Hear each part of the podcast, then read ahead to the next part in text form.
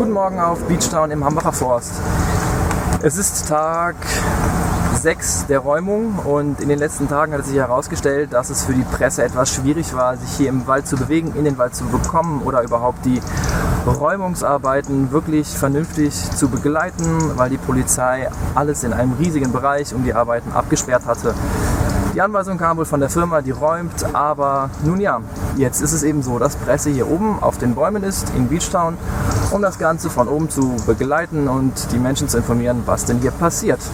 Bis bald. Steffen Mein ist das. Er filmt sich selbst, während er das sagt. Er trägt einen grauen Fahrradhelm, auf den eine Kamera geklebt ist. Er hat lange rötliche Haare, die so aussehen, als wären sie schnell zu einem Zopf zusammengebunden worden. Steffen Mein trägt außerdem einen Bart, eine große Brille und eine gelbe Warnweste. Das Bild wackelt leicht, ist auch kein Wunder. Der Dokumentarfilmer ist auf der Plattform eines Baumhauses im Hambacher Forst, 25 Meter über dem Boden. Das Video postet er auf Twitter, Datum 18. September 2018.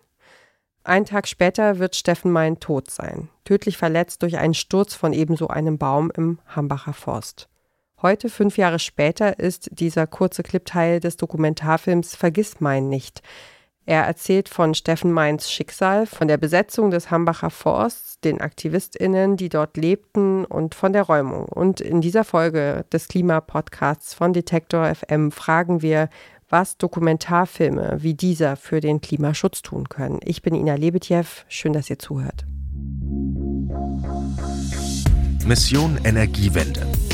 Der Detektor FM Podcast zum Klimawandel und neuen Energielösungen.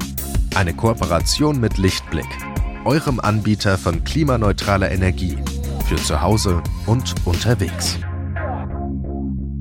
AktivistInnen, die in den Bäumen klettern, Baumhäuser, Bagger, die Blockaden beseitigen, PolizistInnen, die den Wald durchkämmen und mit Hebebühnen die Menschen aus den Bäumen holen und Baumhäuser zerstören. Das sind die Bilder von der Räumung des Hambacher Forsts. Festgehalten hat sie Steffen Mein. Vor fünf Jahren stand der Filmstudent mit anderen JournalistInnen hinter einer Absperrung und hat das Geschehen beobachtet. Das Material aus dieser Zeit ist jetzt Teil des Dokumentarfilms Vergiss Mein nicht. Meine Kollegin Sarah Marie Plikat hat sich den Film für uns angeschaut. Hallo Sarah. Hallo Ina. Fast fünf Jahre ist es jetzt schon her, dass Steffen Mein im Hambacher Forst verunglückt ist. Über die Zeit hatte ich gar nicht mehr so richtig auf dem Schirm, dass er auch, also dass er Journalist war überhaupt. Also ich hatte das so ein bisschen abgehakt unter einer der Aktivisten ist da ums Leben gekommen. Ähm, und dass er auch Filmstudent gewesen ist, das wusste ich zum Beispiel, glaube ich, überhaupt nicht. Was war das für ein Typ? Wie hat der gelebt? Was hat er da gemacht? Also Steffen Mein war 27 Jahre alt, als er gestorben ist und ursprünglich kam er aus Langenfeld ein, im Rheinland. Das ist so eine ja, mittelgroße Stadt nördlich von Köln. Und er war Filmstudent an der Kunsthochschule für Medien in Köln und hat dort halt ähm, Film- und Performancearbeiten gemacht. Ganz unterschiedliche. Eine zum Beispiel war über ein besetztes Haus, in dem er eine Zeit lang gelebt hat, die N8 in Leverkusen. Und ähm, seine Freundinnen und Mitstudierenden, mit denen ich auch gesprochen habe, ähm, Fabiana Fragale, Kilian Kuhlendahl und Jens Mühlhoff, die beschreiben Steffen Mein als ja, einen sehr begeisterungsfähigen Menschen, der andere mitreißen konnte mit dieser Begeisterung. Und er war auch sehr kommunikativ, hat irgendwie mit allen eine Ebene gefunden und ähm, ja, kon konnte gut da ähm, an Leute irgendwie auch heran herantreten, sagen sie. Und gleichzeitig ja, war er wohl auch sehr zurückhaltend und ja, vielleicht auch etwas schüchtern. Fabiana Fragale. Also Steffen hat auch schon vorher zum Beispiel einen Dokumentarfilm äh, über die N8 gemacht, über ein besetz ehemalig besetztes Haus. Ähm, und es war eigentlich jedes Mal auch so, okay, ich finde das mega geil. Und die Kamera war ein bisschen auch sowas wie ein Vorwand oder irgendwas, wo er sich dahinter verstecken konnte, um dahin zu gehen, weil den sich irgendwie nicht äh, so richtig als glaube ich, als cool genug für diese Aktivistin äh, gesehen hat. Und Kilian Kuhlendahl fügt hinzu. Der hätte sich dem nicht so hingegeben, dass er jetzt da auch ein Haus gebaut hätte oder da dauerhaft gewohnt hätte. Und Fabiana Fragale sagt, dass Steffen Mein mit seinen Arbeiten und künstlerischen Werken auch immer irgendwie so ein Ziel vor Augen hatte. Und seine Filme, also seine Art Kunst zu machen, war schon auch immer sehr didaktisch. Also der wollte immer, hatte ein klares ähm, Vermittlungsbedürfnis auf eine Art. Ähm, er hatte eine Meinung oder eine Begeisterung und wollte dann genau das so auch weiter vermitteln irgendwie. Und Jens Mühlhoff erinnert sich. Der hat ja sogar auch seine Eltern damals schon mit in den Wald geschleppt. Also es gibt sehr schöne Bilder, wie seine Mutter und sein Vater in diesem Wald sind mit so Schildern um, was steht da nochmal drauf? Ökoterrorist. Ökoterrorist, ja. Ja, wir haben ihn ja am Anfang selbst gehört, da beschreibt er, dass er eben im Herbst 2018 mitten im Geschehen ist, weil die Polizei so weiträumig abgesperrt hat und die Presse so sehr vom Hambacher Forst ferngehalten hat, dass er sonst kaum etwas mitbekommen hätte. Ich nehme an, dass die Situation zu diesem Zeitpunkt dann doch schon ziemlich angespannt war, oder? Ja, also man sieht auch so Zwischensequenzen, wo er dann nachts irgendwie noch am PC sitzt zum Beispiel und sich Material anschaut und es einfach auch eine, also es ist eine emotionale Anstrengung psychisch und auch einfach die Menschen sind übernächtigt, müde und auch so ein bisschen zermürbt. Das kommt auf jeden Fall auch gut durch ähm, in dem Material, so in dem Film, den man dann auch sehen kann. Und diese mitreißende Begeisterung für die Besetzung, die am Anfang ja da war, wo er auch immer wieder Leute hingeschleppt hat und gesagt hat, schaut euch das an, wie toll das hier ist, die kippt dann eben schlagartig, nämlich von so einer Begeisterung in Empörung und ja auch irgendwie Wut. Dazu Kilian Kuhlendahl. Der war nicht nur über die Staatsgewalt empört, sondern auch über die Zivilgesellschaft. Also es war ja, ja so seine, seine Vision war, wenn die Menschen alle hiervon erfahren, dann werden die die gleiche Meinung haben wie ich, denn ich habe die Meinung ja auch, nachdem ich mir das hier angeguckt habe. Und man muss denen eigentlich nur davon erzählen und die jetzt nicht rüberholen oder so. Die begreifen das dann ja schon. Und als dann diese ähm, Polizeieinsätze kamen und es in der Bevölkerung erstmal noch gar nicht den großen Rückhalt gab, den die Besetzung dann im Laufe der Räumung bekommen hat. Und als es so hieß, ja, nö, das ist ja legitim, das ist ja legal, das ist doch das Gleiche, wenn das ein Minister gesagt hat, wenn das ein Gericht beschlossen hat, dann ist das schon okay. Und das, das hat ihn auch richtig auf die Palme gebracht. Und da hat er dann auch nochmal angefangen, ähm, im Grunde genommen noch mehr zu machen von dem, was er macht, noch mehr zu erzählen, aber eben nicht mehr mit diesem Gedanken von, ich muss die, ich würde sagen, mit ein bisschen weniger Hoffnung in die staatlichen Strukturen und mit ein bisschen mehr Bewusstsein darüber, dass die auch gedrängt und gezwungen und beeinflusst werden müssen. In der Berichterstattung von damals hieß es dann in vielen Zeitungen, da waren dann so Headlines wie Journalist stirbt im Hambacher Forst oder junger Journalist stirbt bei Sturz im Hambacher Forst, die Räumungsarbeiten ausgesetzt. Ja, lass uns doch nochmal auf die Hintergründe gucken. Bevor es zu dieser Räumung kam und zu seinem tragischen Unglück, da war er eben einfach ein Filmstudent mit seiner Idee, äh, in den Wald zu gehen und da Aufnahmen zu machen. Hatte äh, Steffen Mein damals schon einen Plan, was er mit dem Material anstellen wollte? Naja, also er hat ja diese Besetzung und die Aktivistinnen dort über zwei Jahre hin begleitet, also hat wirklich einen sehr langen Zeitraum ähm, dort auch verbracht. Und sein erster Gedanke war tatsächlich erstmal festhalten, dokumentieren, alles, was er sieht. Ähm, und ist auch tatsächlich erstmal alleine gegangen. Also er hat sich erstmal diesen Ort alleine genähert und ist dann erst im zweiten Schritt auf die Leute auch konkret zugegangen und hat dann da auch Gespräche gesucht. Und ähm, die Idee war dann daraus irgendwie so eine Art Museum zu machen. Kilian Kuhlendahl dazu nochmal. Damals haben ja alle noch gedacht, dass der Wald auf jeden Fall komplett gerodet wird. Und ähm, er hat einfach nur diese Besetzung gefunden und fand die so großartig, dass er das gerne dokumentieren wollte für die Nachwelt. Und er wollte quasi so ein Point-and-Click-Adventure machen, dass man noch durch den Wald gehen kann, auf die Baumhäuser gehen kann auch wenn das alles schon nicht mehr da ist. Deswegen hat er sich diese Kamera besorgt und deswegen hat er angefangen, da zu arbeiten. Der Dokumentarfilm, der aus seinen Aufnahmen entstanden ist, der heißt Vergiss mein nicht und ist ein sehr persönliches Werk.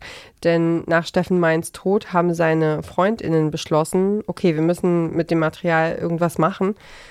Das anzupacken, stelle ich mir auf der einen Seite auch irgendwie tröstlich vor, aber natürlich auch unglaublich schwer. Wie sind Sie da rangegangen? Wie hat das funktioniert? Ja, es war auf jeden Fall, das kam auch im Gespräch raus, ähm, ein sehr langer Prozess, den alle drei auch ganz unterschiedlich wahrgenommen haben und ähm, durchlebt haben. Ähm, also Jens Mühlhoff zum Beispiel, der ist da erstmal ganz technisch rangegangen und hat sich das Material erstmal angeschaut. Da hat es erstmal sortiert im Grunde. Ich fand es irgendwie nach diesem Tod ähm, bemerkens oder ja, es hat mich ein bisschen gegruselt, dass jetzt irgendwas mit diesem Material passieren sollte, aber niemand wusste, was ist eigentlich das Material. Und deswegen habe ich dann gesagt, okay, ich suche das jetzt mal alles zusammen und äh, ich, ich habe vorher als Schnittassistenz gearbeitet und mache quasi so einen Schnittassistenzjob. Ich sortiere das, ich lege ein Projekt an, so dass es überhaupt zugänglich ist und sich alle erstmal einen Überblick verschaffen können, was ist da eigentlich und was kann man daraus machen.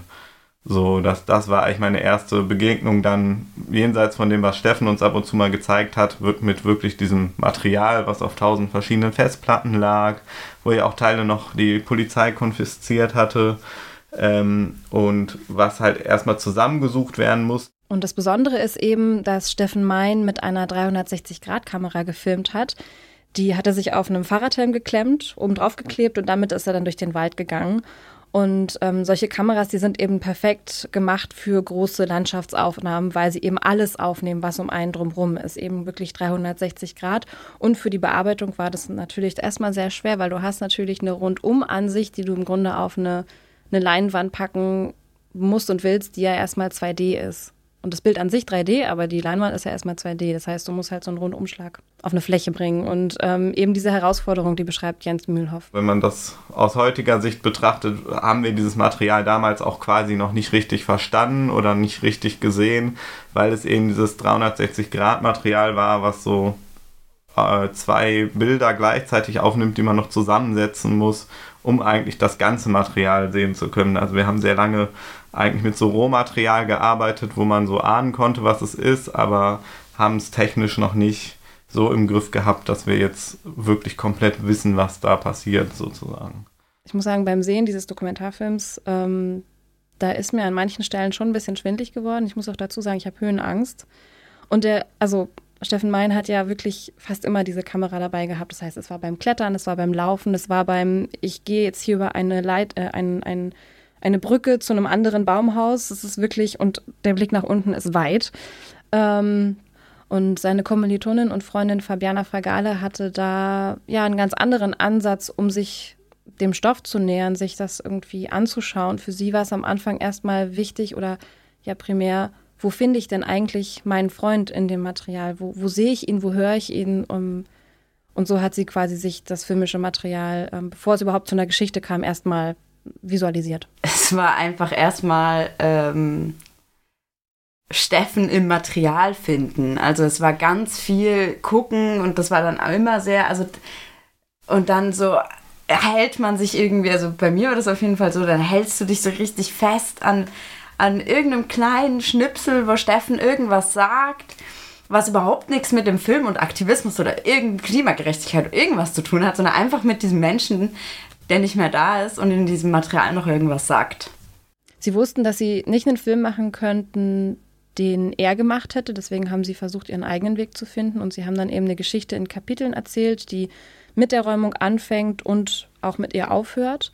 Und dazwischen sehen wir Steffen Mein, wie er erste Aufnahmen macht im Wald und auch mit den Menschen und ähm, ja auch dann mit den WaldbesetzerInnen Interviews führt.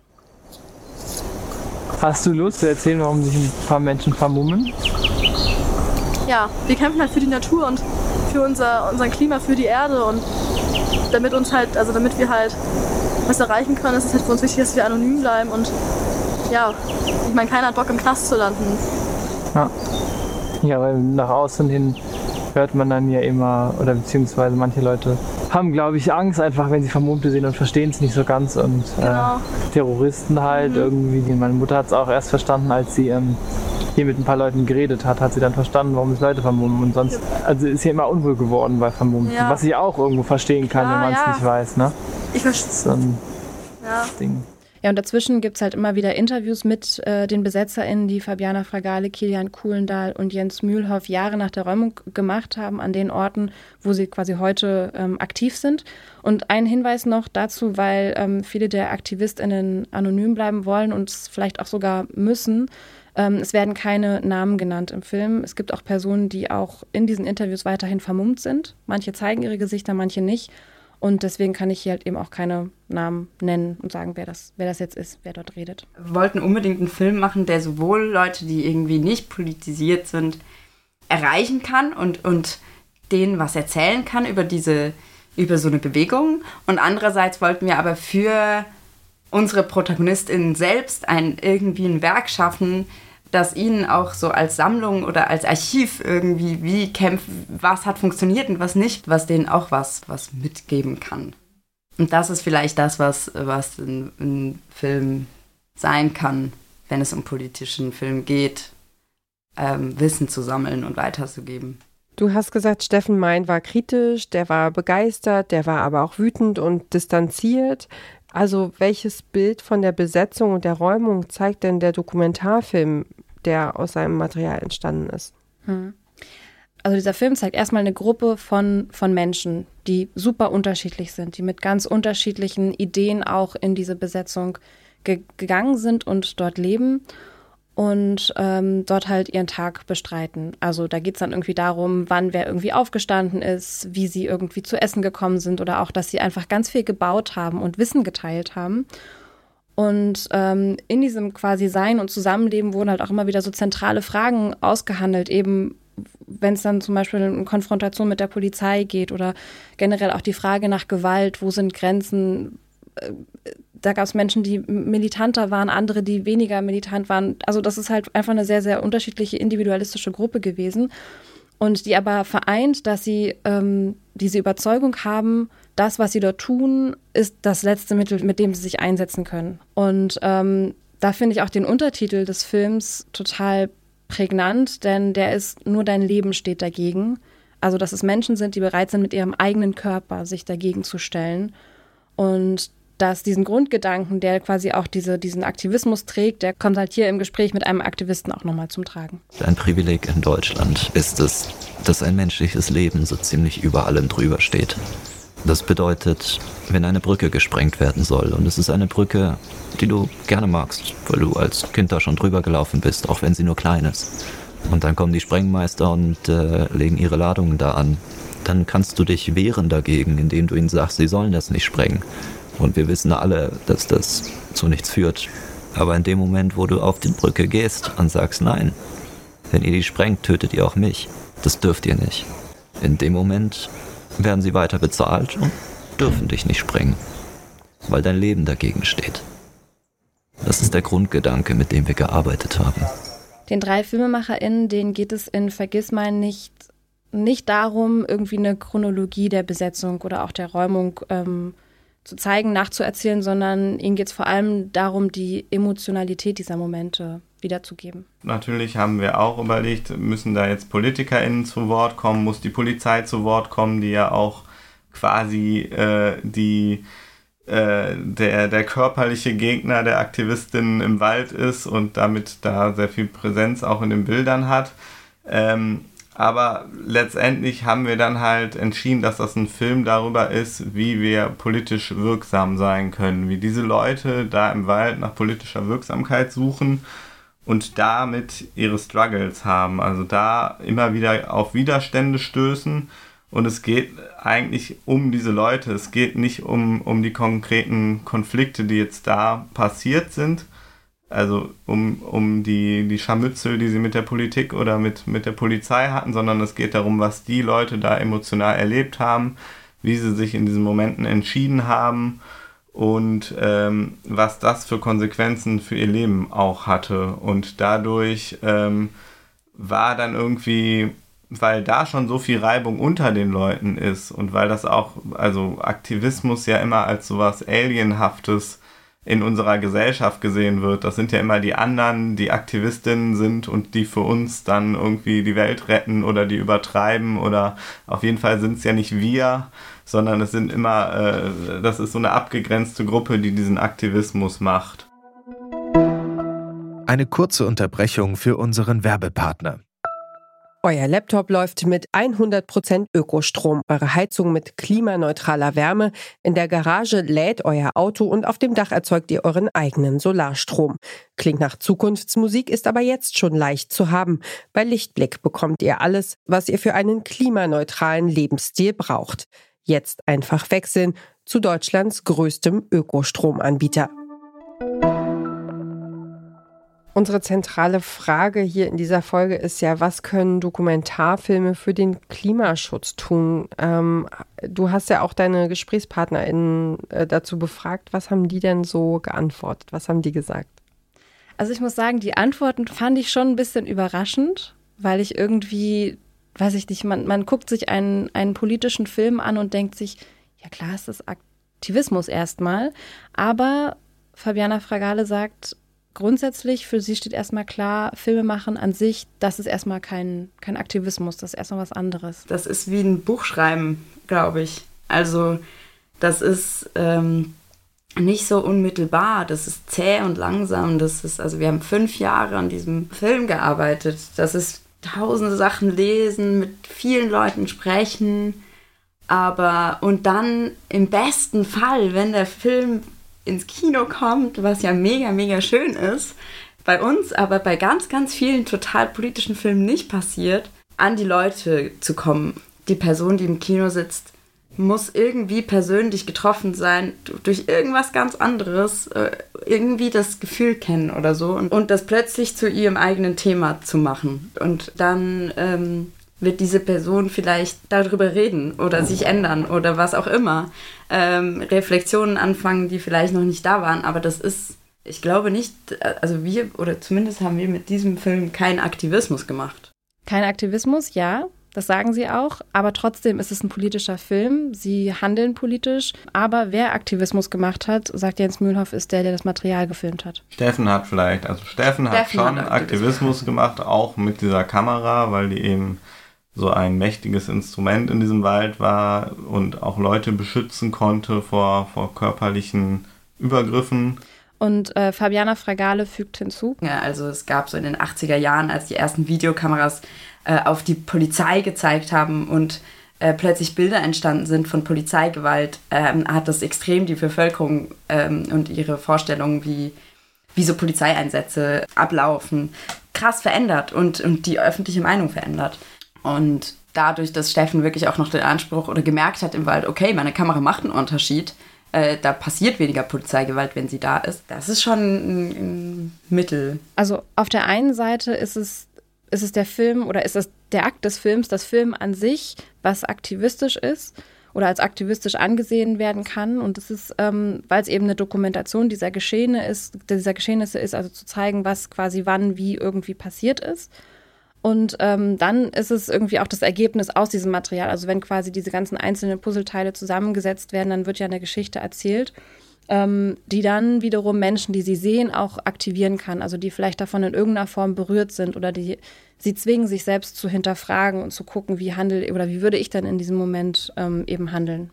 Ähm, ich hatte ja das unglaubliche Privileg, in mehreren Medien ausgebildet worden zu sein. Also ich habe in meinem Volo auch eine, einen Fernsehteil gehabt, also Fernsehseminare äh, bekommen und Stationen, auf denen ich mich dann wirklich darauf konzentrieren konnte, Magazinbeiträge fürs Fernsehen zu machen. Und dass wir hier stehen, zeigt ja, dass Audio das Herzmedium geblieben ist. Aber also ich fand das super spannend und sehr, sehr bereichernd. Äh, und ich erinnere mich einfach noch sehr klar an so einen Grundgedanken, den ich nicht mehr vergessen werde wahrscheinlich.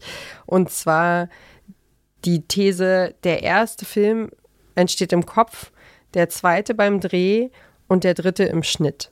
Also das bedeutet im Grunde, du hast eine Idee, du hast irgendwie so in deiner Fantasie eine Vorstellung davon, wie das aussieht, wie das wird.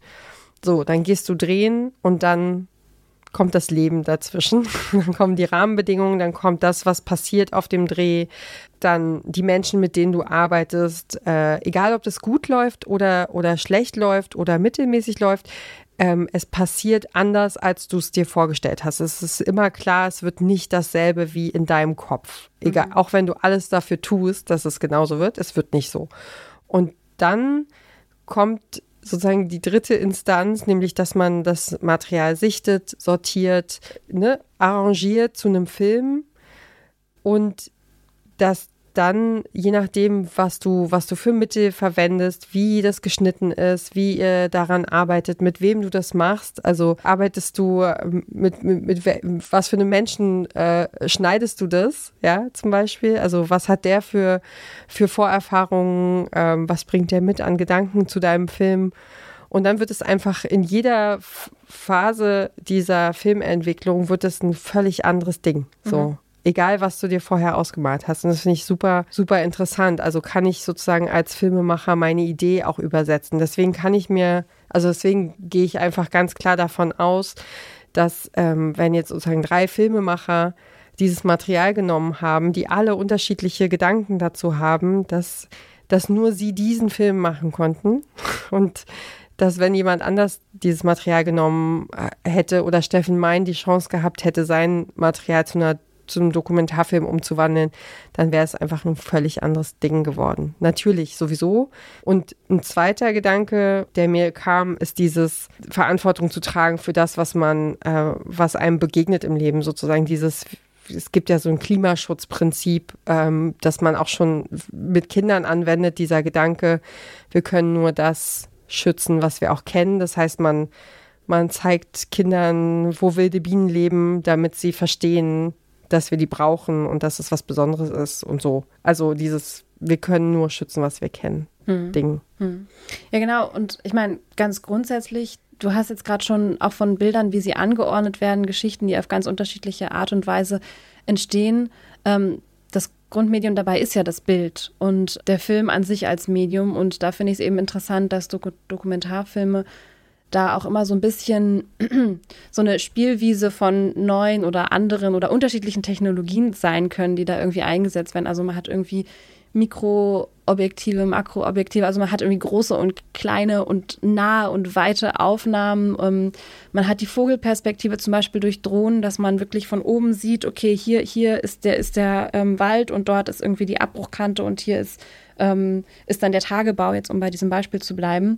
Virtual Reality auch eine ganz große Sache. Also wenn es dann auch so um so ein immersives Erfahren von dieser Situation geht, dass du wirklich, also es, es gibt zum Beispiel so ein Projekt, wo man ähm, ein Delfin ist und unter Wasser ähm, schwimmt und wenn man spricht, dann macht man quasi die Geräusche, die ein Delfin macht und so quasi den Ozean ähm, erleben kann. Und eben auch, welche Gefahren für Delfine dort, ähm, dort herrschen. Und eben, wie bei Steffen Mein, die 360-Grad-Kamera. Also um alles, was da um ihn drum war, das Gesehene erlebbar zu machen. Was die Stärke auch von Dokumentarfilmen ist, ist wirklich mit einer Ästhetik zu denken. Also wir haben 360-Grad-Material. Wir haben Material, ähm, das wir jetzt informativ einsetzen können, aber wir können es auch als Mittel betrachten, also als haptisches Mittel. Wie fühlt sich das an? Wie fühlt es sich an, wenn einer mit äh, die Kamera auf deinem Kopf hat? Also und du im Ego-Shooter-Game durch diese Welt läufst also wir haben so viel über Körper gesprochen. Körper, die ständig, die so ganz in so einer langsamen Zeit in diesem Wald funktionieren, die so 20 Minuten lang einen Baum hochklettern müssen, wenn sie oben schlafen wollen ähm, eine Kamera, die sich, die sich lösen kann vom Körper, wenn, wenn, der rund, wenn die Kamera runterfällt. Was, was bedeutet das? Was hat es für Steffen bedeutet und seinen Umgang, dass er einfach eine kleine Kamera auf dem Kopf hatte, statt eine große Kamera den Leuten ins Gesicht halten können? Also das hat ja mega viel damit gemacht, mit der Beziehung, also die Beziehung von Kamera, Steffens Körper, den anderen Körpern und ähm, wie die da miteinander interagiert haben und was das für wieder, also weil immer wenn eine Kamera dabei ist, das ist ja nicht objektiv. Das ist immer eine subjektive, du kannst gar keinen objektiven Dokumentarfilm machen. Es gibt ähm, ein ganz interessantes Dossier zu dem Thema, also zum Thema Umwelt im Dokumentarfilm von der Bundeszentrale für politische Bildung. Und was ich da gut finde, da wird nochmal so im Einzelnen aufgedröselt in verschiedenen Kapiteln die Geschichte der Natur und des Umweltfilms ähm, der vergangenen, der vergangenen 100 Jahre. Also fängt irgendwie an 1900 noch was und ähm, geht dann weiter darüber, ähm, wie man das didaktisch auch ähm, einbinden kann im Unterricht. Es gibt viele Beispiele dort auch, die dort auch gezeigt werden. Und ein Film, der ist mir da besonders aufgefallen. Ähm, weil Fabiana Fragale, Kilian Kuhlendal und jetzt Mühlhoff, die haben ja ähm, davon gesprochen, dass es erstmal kein Aktivismus ist, den sie mit ihrem Film betrieben haben. Aber es gibt durchaus Menschen, die da eine Agenda haben, die sagen, okay, ich mache das jetzt aus einem bestimmten aktivistischen Bewusstsein heraus. Und ein so ein Beispiel ist eben Valentin Thurn. Der hat 2010 einen Dokumentarfilm gemacht, der heißt Taste the Waste. Und da geht es im Grunde um ähm, Lebensmittelverschwendung und ähm, Lebensmittelindustrie im weitesten Sinne, also wie quasi dort ähm, die Mechanismen funktionieren. Und der hat eben dazu auch noch ein, zu diesem Film auch noch ein Buch veröffentlicht und mit dieser ganzen Kampagne drumherum ähm, quasi ja so ein bisschen die Foodsharing-Bewegung in Deutschland und Europa mit ins Laufen gebracht und quasi da wirklich ganz viel ge geleistet.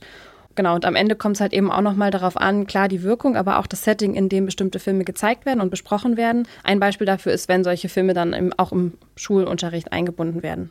Und die MacherInnen von Vergiss mein nicht, die wünschen sich für ihren Film, dass er ja eine Welt abbildet, die vielen zuerst ja auch erstmal unbekannt ist. Ja, und das ist ja wiederum dann irgendwie auch so ein erstes Mal. Also ich meine, wer von uns stand schon mal im Baumhaus bei einer Waldbesetzung? Niemand. Also es ist ja auch die Rolle von Journalismus, von, von Presse, Dinge zu zeigen, die sind. Mhm. Genau, und aber an der Stelle ist es halt so, da muss man auch noch mal kurz trennen, das ist eben keine, also dieser Film ist keine journalistische Arbeit, sondern eine künstlerische Arbeit und die soll im Idealfall animieren das andere eben reflektieren und über eigenes ähm, Handeln nachdenken. Und dazu jetzt nochmal abschließend Jens Mühlhoff. Also was der Film macht, ist vor allem zu hinterfragen, wie wir in eine Welt kommen konnten, wo Menschen so weit gehen mussten, dass sie mit ihrem Körper auf irgendwelche Bäume klettern, sich in, in körperliche Gefahr begeben und einer sogar stirbt, um politisch was in dieser Gesellschaft zu verändern. Und diese Leute ernst zu nehmen, die machen das ja nicht aus Spaß und auch nicht, weil sie irgendwie gerne sterben würden oder sich verletzen würden, sondern weil sie dran glauben, dass das der einzige Weg ist, wie diese Gesellschaft geändert werden kann. Und der Film schafft es, zu diesen Leuten eine ganz große Nähe herzustellen und für Menschen, die keinen Kontakt zu Aktivistinnen oder zu Menschen, die sowas tun, haben, ähm, ja, eine nachvollziehbare emotionale Verbindung herzustellen, würde ich sagen. Was können Dokumentarfilme für den Klimaschutz leisten? Diese Frage haben wir uns in dieser Woche am Beispiel von dem Film Vergiss mal nicht gestellt. Meine Kollegin Sarah Marie Plikat hat dafür mit den drei RegisseurInnen des Films gesprochen, mit Fabiana Fragale, Kilian Kuhlendahl und Jens Mühlhoff. Vielen Dank für das Gespräch und für deine Recherche. Gerne. Wenn ihr neugierig geworden seid auf diesen Film, auf Vergiss mal nicht, der feiert am 21. September Premiere. Alle Infos könnt ihr dazu auch nochmal auf unserer Website nachlesen bei Detektor FM und dort findet ihr dann natürlich auch alle anderen Folgen von Mission Energiewende, denn jede Woche gibt es eine neue Folge von uns. Und wenn ihr in eurer Lieblings-Podcast-App auf Folgen oder das Herzchen oder was auch immer da steht, drückt, damit ihr dabei seid, dann verpasst ihr natürlich auch keine Episode mehr von uns. Und wir sagen auf jeden Fall ganz herzlichen Dank für eure Aufmerksamkeit und hoffen, dass wir uns bald wieder hören. Ich bin Ina Lebetjew und sage macht's gut, bis bald, tschüss. Mission Energiewende. Der Detektor FM Podcast zum Klimawandel und neuen Energielösungen. Eine Kooperation mit Lichtblick, eurem Anbieter von klimaneutraler Energie für zu Hause und unterwegs.